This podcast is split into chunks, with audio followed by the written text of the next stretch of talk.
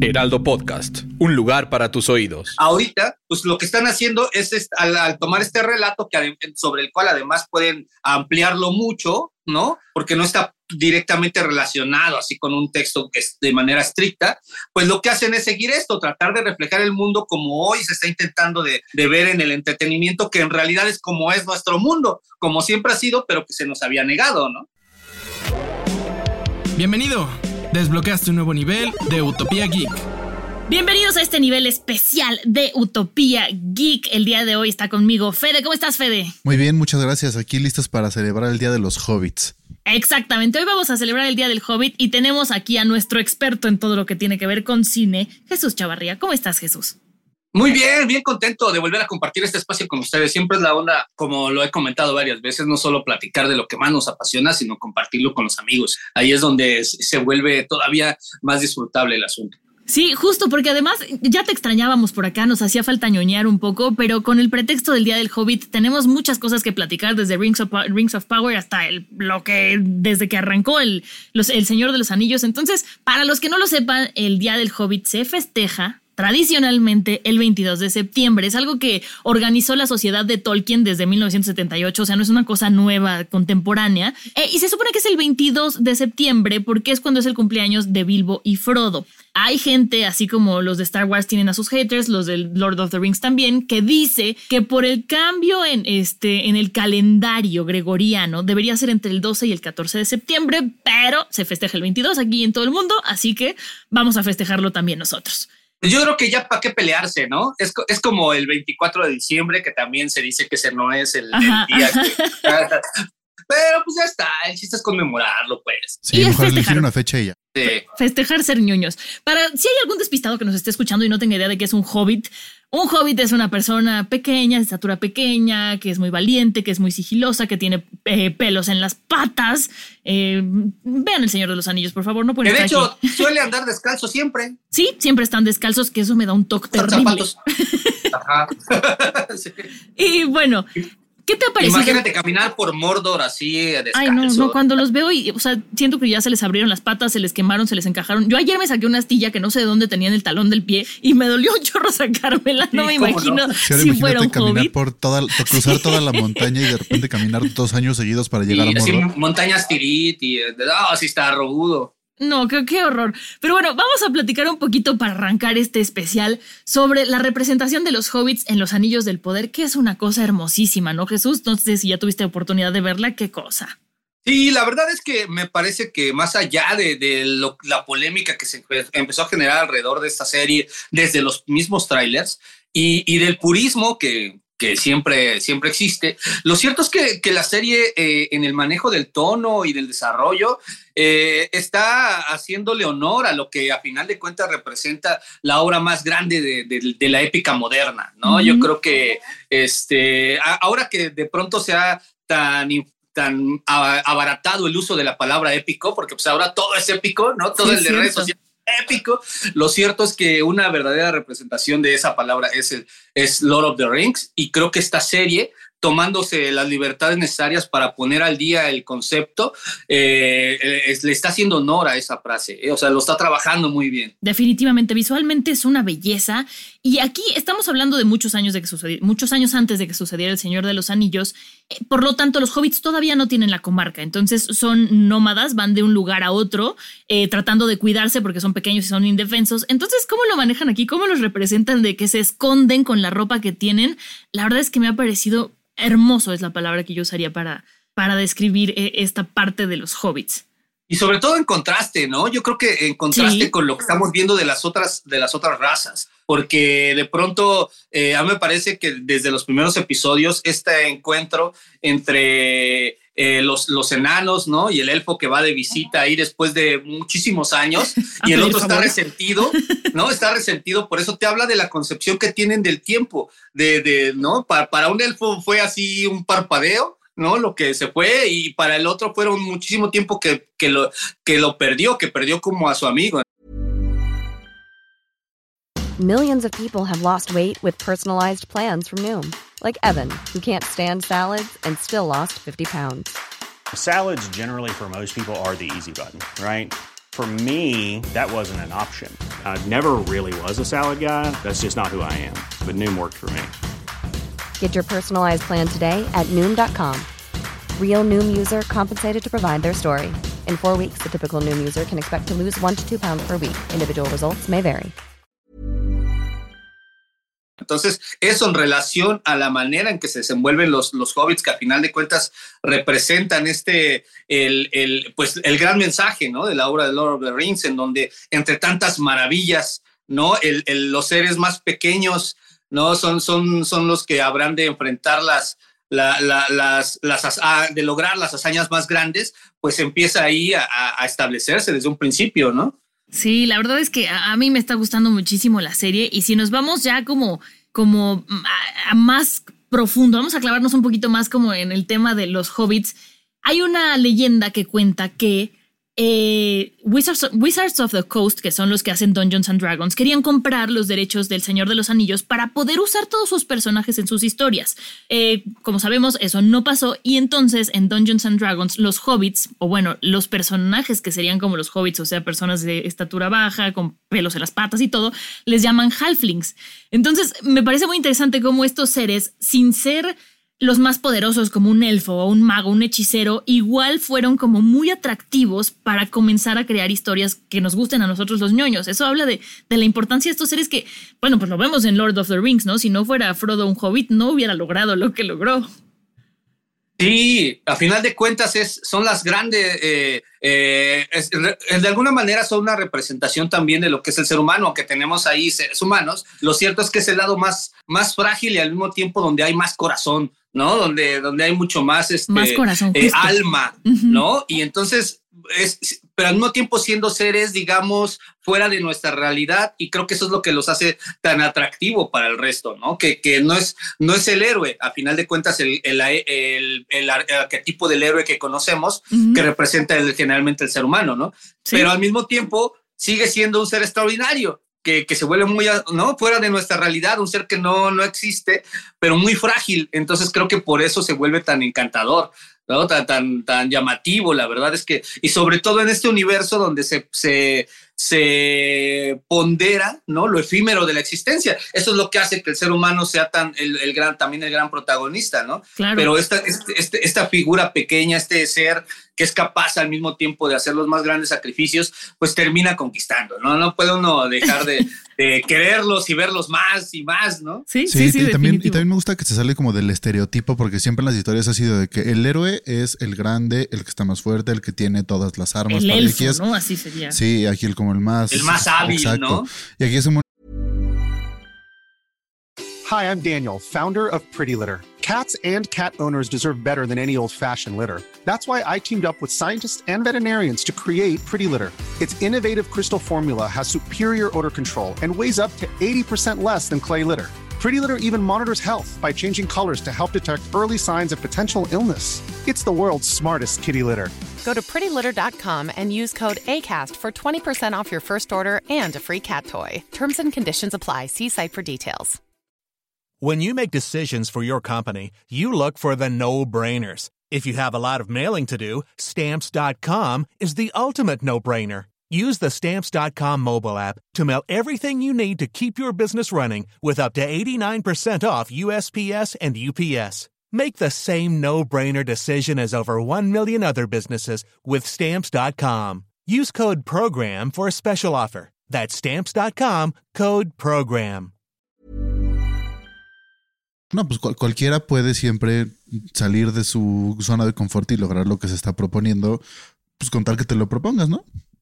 Sí, la verdad es que ellos son muy, o sea, sí son personajes entrañables, ¿no? En todos los sentidos. Por eso uno termina enganchándose con ellos. Y, y en el caso de, de, Lord of the Rings, bueno, o sea, Frodo se convierte en el mártir, ¿no? Él, él decide tomar esta responsabilidad. No es que, que lo estén, que le digan todo el mundo, tú tienes que hacer esto, si al no, al contrario, todo el mundo quiere quitarle el, el anillo, ¿no? Por, por un lado, por otro, que porque no debe tenerlo, porque es peligroso, que porque yo lo quiero para usarlo, pero él decide cargar con esa responsabilidad y eso es lo que lo convierte en un héroe, ¿no? No es que, que el entorno en realidad o que alguien le diga, sí, tu, tu destino es cargar con este anillo, tienes que cargarlo, ¿no? Y él, ¿no? Él, él lo decide, ¿no? Y, y, eso lo hace todavía más grande. Y hay algo que a mí no, no, no, no sé si estén de acuerdo conmigo. Eh, la diferencia en los hobbits entre El Señor de los Anillos y las películas del Hobbit es grande. Y no me refiero visualmente, simplemente creo que en la las películas del Hobbit, por cómo nos ponen a Bilbo, no es tan entrañable. Siento que en El Señor de los Anillos les agarramos mucho más cariño y en cambio en El Hobbit, si bien son buenas películas, yo sé que hay gente a, a la que no les gustan, a mí sí me gustan, pero no, no, no me dan ganas de apapachar a ese Hobbit. En cambio, los del Señor de los Anillos sí siento que son más amables. Hay, hay, hay mucho mayor. Fíjate que a mí me parece que es un poco lo, lo que le sucedió a, a George Lucas con, sus, con las precuelas, ¿no? Uh -huh. eh, donde sí. ya pudo hacer todo lo que quería y que no había podido en la, en la, cuestión, en la saga original por los por los, las cuestiones técnicas, los efectos especiales. Creo que pierde cierto grado de humanidad. Y creo que eso es lo que le pasó al Hobbit, ¿no? O sea, realmente para empezar no, no se necesitaban tres películas de eso,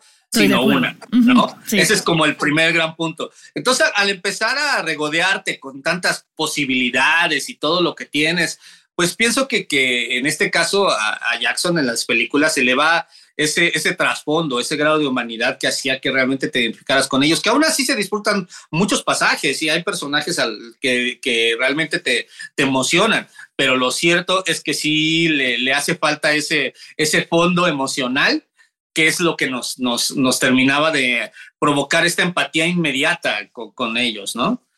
Sí, definitivamente. Y vamos a hablar de los hobbits menos conocidos, ¿no? Porque los más conocidos ya los tenemos, pero Fede, nos tienes a los menos conocidos.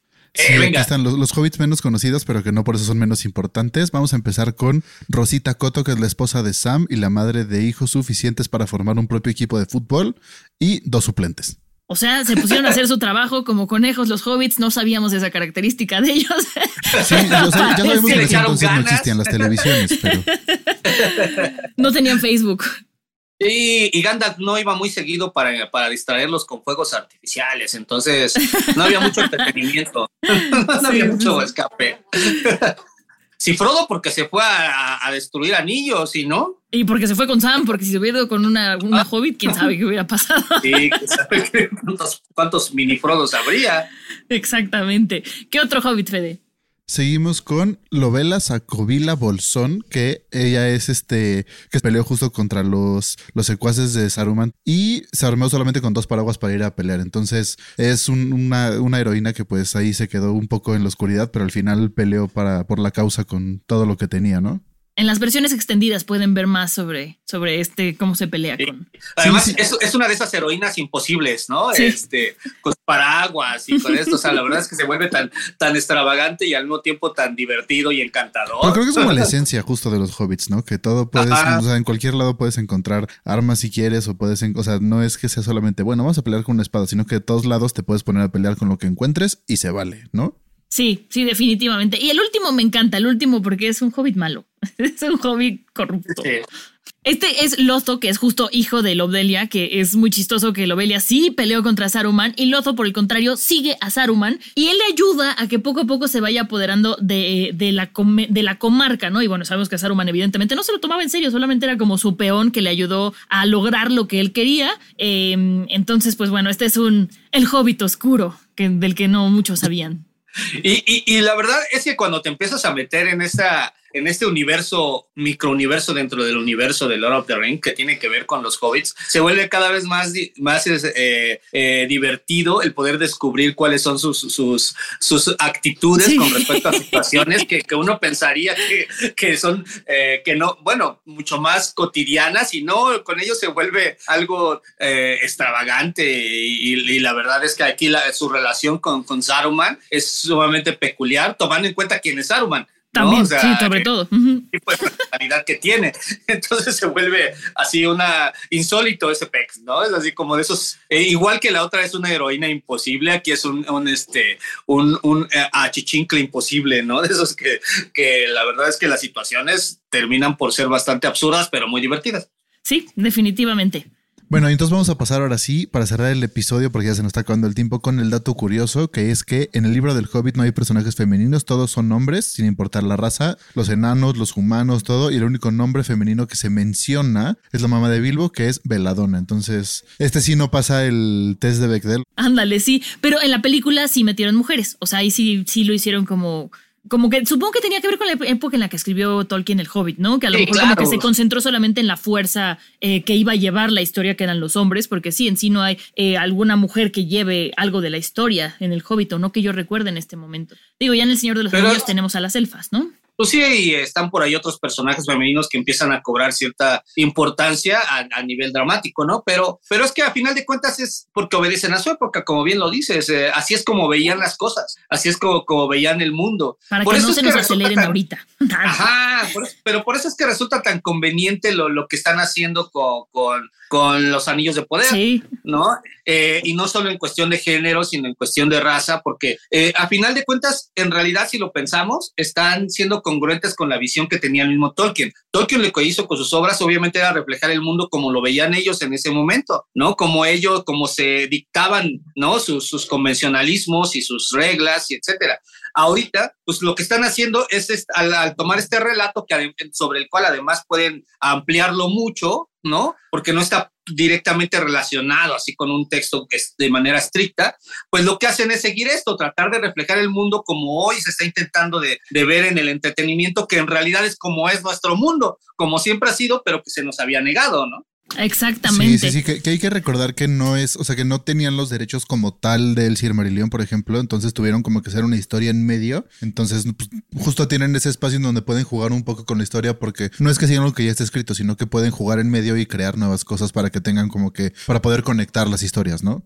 Sí, pues por, por eso vemos a estos, a estos enanos de, de color de piel como no los habíamos visto. A los por elfos también. Ujú. los elfos. En realidad obedece a eso y creo que además no afecta en, en una... eh, eh, En, en el sentido del concepto como tal, me parece, ¿no? Y sin embargo, sí responde a la exigencia de representación que necesitamos, que de, de hecho deberíamos estarla pidiendo hace mucho tiempo, Sí. que ya nos se vea, se refleje el mundo como en el que vivimos, ¿no? Y, y creo que creo que aquí eso se vale, ¿no? Ahora, yo no sé, o sea, a lo mejor ustedes se acuerdan, pero por lo que yo recuerdo, en realidad en los mismos textos tampoco se especifica así de manera tan clara que los elfos tienen, por ejemplo, que tener las orejas picudas. Según yo, Ajá. ¿no? Solo se sugiere así como que más o menos. Entonces, ¿por qué no nos ha molestado que tengan las orejas picudas, no? O sea, yo creo que, que a final de cuentas, por, eh, creo que se vale y, y es, es parte de lo que está haciendo bien, creo, la serie, más allá de que sí molesta muchas conciencias este, eh, conservadoras y puristas en lo que se refiere a Lord of the Rings. ¿no? Sí, no, y, y ahí es lo que les digo, a ver, si, si no te cuesta pensar que un elfo está conviviendo con un enano, con un hobbit, se están peleando, o sea, si no te cuesta pensar en eso, ¿por qué te costaría pensar en que de repente una, una persona que en el libro, por ejemplo, era hombre, ahora es mujer en la historia? O sea, ¿qué tan complicado es pensar eso después de que ya viste a un elfo conviviendo con un enano y con un gigante y con un orco y con... Y, y, y darle, y que ya no tendrías que ver, es que ahora ya nada más una, una mujer toma el rol que antes era, pareciera, pareciera que era exclusivo para los hombres, cuando ahora que una mujer lo toma siempre es de, ah, está forzado el, ¿no? El empoderamiento. Y es así como de, ¿por qué está forzado? ¿Qué es lo que te indica que, que no puedan ellas tomar estos roles en, en, estas aventuras, ¿no? Yo les decía, acuérdense, por ejemplo, el, el, proceso que tuvo el personaje de Sarah Connor en Terminator, ¿no? Ellos son los precursores sí. de estos personajes en el entretenimiento, de, de Ripley, ¿no? En, en, en, Alien, incluso de, de Jimmy Lee Curtis en Halloween. ¿No? O sea, ¿Por qué nos cuesta trabajo entender que también mujeres como ahora en, Depredador, en la presa, eh, pueden hacer estas cosas? ¿Por qué te parece forzado cuando está funcionando dentro de su propia ficción y dentro de la historia, ¿no? Y es lo mismo aquí en, en Los Anillos de Poder, me parece, y incluyendo lo, los hobbits y, y, los enanos, ¿no? Que creo sí. que es donde hay más ese, ese rollo. Sí, siento que lo, lo, sienten forzado solamente porque antes no estaba representado, no porque lo hayan metido a fuerza, sino que como antes no estaba representado, ahorita lo ven y dicen, no, es demasiado. ¿Pero por qué? Solamente porque antes no había, no, o sea, no hay una razón específica como de por qué no, ¿no? Yo sí espero que en algún momento ya deje de ser el tema, ¿no? sí. o sea, que, que, ya, ya se normalice y ya más bien nos concentremos en, en, lo de siempre, si la historia funciona, en cómo se adaptó, ¿no? En, en qué hay en el trasfondo, en las interpretaciones que puedes dar y dejemos ya ese rollo de, de, que ahora, de que por qué una mujer es la protagonista, que por qué es un sujeto de, de afroamericano, ¿no? Aprendiente, o sea, por qué, por qué ya eso que es, que ya deje de ser el tema, ¿no? Sí, que ya solamente pasa a segundo plano y ni siquiera volteemos a ver cuáles, o sea, qué, qué, están representando o no, porque ya sea normal. Pues bueno, ya sí. ahora sí ya se nos acabó el tiempo, pero muchísimas gracias por haber venido. Como siempre, es un gusto tenerte por aquí. Monse, muchísimas gracias. Gracias y, a ti, Fede. Recuerden que nos pueden seguir en Heraldo Podcast en Instagram, Twitter y Facebook. A mí me encuentran como Fabanos-Sound, a ti Monse como Monceciro89 y a ti Jesús, ¿cómo te encontramos? Eh, como J Chavarría-cine o eh, Jesús Chavarría-cine en Instagram. Perfecto. Ahí síganlo para que tengan, para que estén al día de todas las reseñas de películas, todas las cosas, no solamente cosas nerd, pero también películas en general. Entonces, pásense, dense una vuelta y no se van a decepcionar. Y también sigan el podcast. Recuerden que sale un bonus todos los viernes y un episodio todos los lunes. Síganlo, denle cinco estrellas para que sean los primeros en enterarse que estamos sacando un capítulo nuevo y nos vemos en la siguiente. Utopía Geek, producción de Ale Garcilaso y Monse Simón. El diseño de audio es de Federico Baños.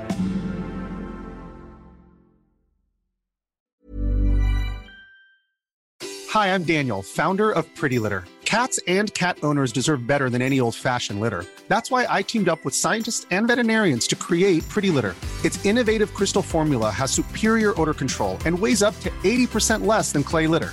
Pretty Litter even monitors health by changing colors to help detect early signs of potential illness. It's the world's smartest kitty litter. Go to prettylitter.com and use code ACAST for 20% off your first order and a free cat toy. Terms and conditions apply. See site for details.